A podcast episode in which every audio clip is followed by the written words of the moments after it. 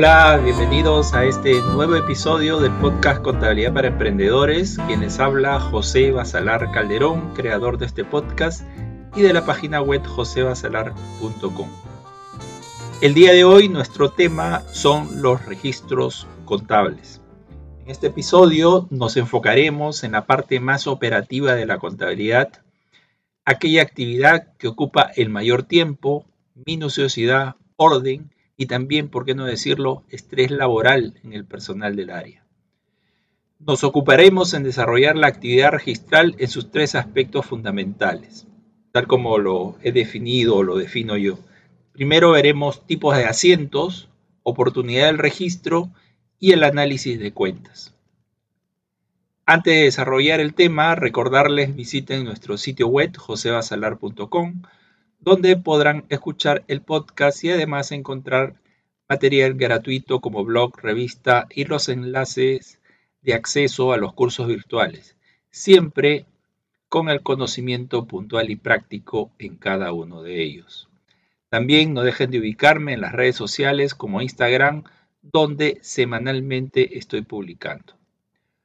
Una mención más, les comunico que todavía estarán disponibles los descuentos por el Black Friday hasta con un 60%, de descuento los cursos sobre fundamento de contabilidad, análisis de estados financieros y cómo elaborar el flujo de caja. Vaya a nuestro sitio web y siga el enlace del curso de su preferencia. Bien, empecemos diciendo que para la construcción de los asientos contables es necesario la aplicación de la partida doble, principio fundamental de la contabilidad que tiene por característica una doble anotación, un cargo, un abono o también un movimiento en el debe y otro en el haber. Para el proceso de codificación contable, que es el proceso de registro contable, se utiliza para ello el plan contable de uso en cada país. Este busca unificar la nomenclatura de las cuentas Pudiera así entre los distintos países darse cierta variación en los códigos, pero de semejanza en cuanto al tratamiento de la dinámica del registro. En la página web eh, eh, ustedes podrán apreciar, hay un video que explicativo respecto a la aplicación de la partida doble. De esta forma, para el que no conoce de la codificación contable, podrá familiarizarse cómo es este tipo de registro aplicando el principio.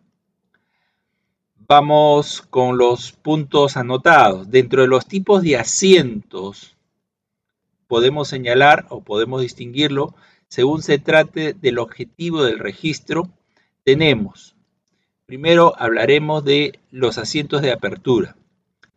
Aquí podemos mencionar aquellos asientos relacionados al inicio de las operaciones, donde se anota el aporte de capital por parte de los socios que puede darse con diferentes tipos de activos, sea este efectivo, cuentas por cobrar, existencias, activo fijo. Y también decimos asiento de apertura cuando se inicia un nuevo ejercicio económico. Aquí tenemos entonces las dos formas en donde podríamos denominar asiento de apertura cuando inicia operaciones una empresa y cada vez que se inicia un nuevo periodo eh, fiscal o periodo económico. Luego vienen lo que son los asientos operativos. Estos asientos son los más numerosos. La frecuencia de este tipo de transacciones es la característica de este tipo de asientos. Implica asientos de compras, ventas, cobros, pagos, registros por movimientos bancarios, esto incluye lo que son transferencias a terceros, entre cuentas propias, conversiones de moneda local a extranjera o viceversa, también provisión y pago de las remuneraciones, bonificaciones, préstamo al personal, préstamos también a terceros o empresas afiliadas, provisiones y pagos de tributos, operaciones de endeudamiento financiero en distintas modalidades. Es decir, todos aquellos asientos que son recurrentes en, en la actividad operativa de la empresa. Como punto 3 tenemos los que son los asientos de evaluación. Generalmente se aplican al cierre de cada mes o año con la finalidad de sincerar el valor de una cuenta de activo. Se dan con las cuentas por cobrar a través de una provisión de cobranza dudosa, es decir, aquellas cuentas a clientes que por alguna razón dejaron de pagar en la oportunidad de la fecha de vencimiento y pese a habérseles hecho requerimientos de naturaleza administrativa o judicial, la empresa se ve imposibilitada de consolidar esa cobranza. Y es aquí entonces donde se realiza un ajuste por el monto de estos incobrables. También tenemos dentro de los asientos de evaluación los, la desvalorización de existencias, situación que se da cuando por deterioro o merma de los inventarios nos vemos precisados a ajustar la valorización de los productos. Y finalmente, una tercera categoría de asiento de evaluación tenemos lo que son la depreciación y amortización de activos, que esencialmente en el caso de activos tangibles es el desgaste por el uso de un bien inmovilizado en la empresa. Ahí tenemos entonces lo que son los asientos de evaluación. Como punto 4, podríamos agrupar lo que son los asientos societarios. Estos son los originados por cambios en la estructura patrimonial de la empresa, aumento o pérdida de capital, incorporación de nuevos aportes, capitalización de obligaciones, generación de reservas facultativas o legales para cubrir eventuales pérdidas que se pudieran presentar en algún ejercicio económico. Tenemos igualmente la distribución de utilidades y ajustes por excedente de revaluación. Situación muy particular, en este caso por la de la revaluación, eh, en la revalorización de activos fijos cuando estos activos han perdido su valor monetario originados en economías inflacionarias. Por ejemplo, aquí en Perú tuvimos hace unas décadas un pico de inflación constante de varios años, por lo cual hizo que los valores contables de este tipo de activos no representen un número acorde a los valores económicos. Por eso yo fue necesario hacer este tipo de ajuste eh, por inflación, lo cual generó un excedente de revaluación. Estos son todos los que podríamos decir eh, son los asientos societarios, de naturaleza societaria. Como punto 5 tenemos los que son los asientos por operaciones especiales, que también eh, se dan en situaciones particulares. Estas tendrían relación con acciones estratégicas, me refiero a registros por fusiones en sus dos variantes, fusión por absorción, donde una empresa asume los activos y pasivos de otra, o fusión por disolución, donde la empresa se disuelve para incorporarse a una nueva. Y tenemos también la escisión, que no es otra cosa que se fracciona o se separa una parte de la empresa y todo esto, este tres tipos de, situaciones, de fusión por absorción, por disolución o escisión, está enmarcado dentro de lo que se denomina reorganización empresarial. Y esto agruparía lo que son los asientos por operaciones especiales. Como punto 6, los asientos de ajuste de saldos. Estos nacen propiamente del análisis de cuentas que se realiza periódicamente y de esa revisión se encuentra la necesidad de corregir algo que no estaba en su sitio, ¿no? se codificó en otras cuentas, o también se codificó o la codificación se hizo erróneamente. Y es necesario entonces con esos, esos asientos de ajuste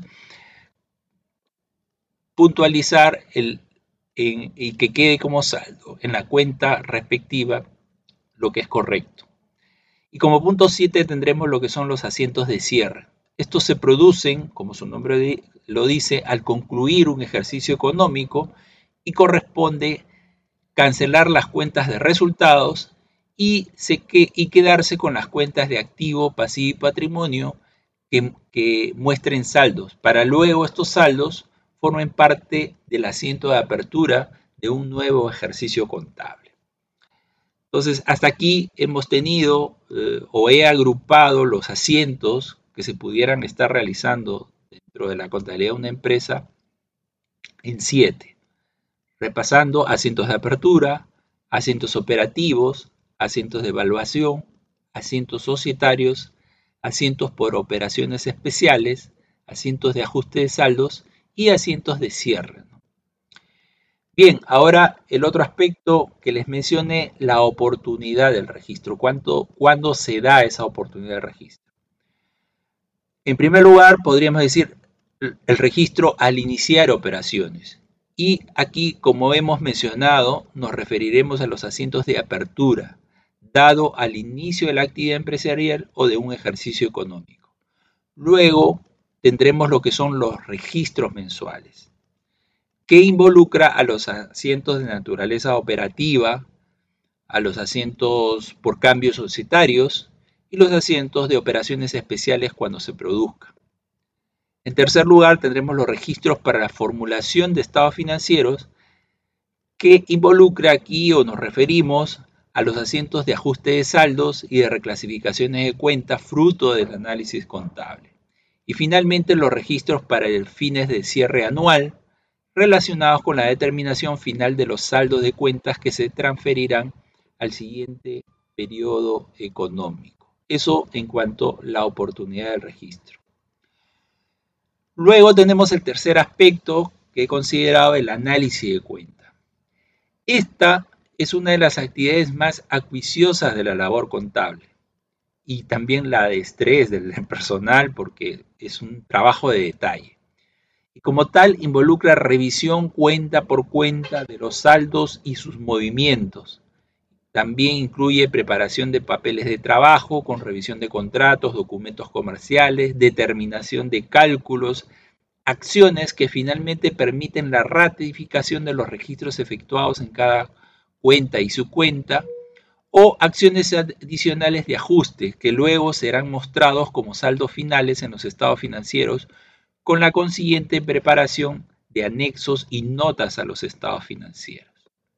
Estos son los tres aspectos entonces que he considerado involucran todo lo que son los, registros contables, los tipos de asiento, la oportunidad del registro y el análisis de la cuenta. Bien, aquí terminamos esta etapa muy importante de la contabilidad y repito, lo que más tiempo toma de la labor contable.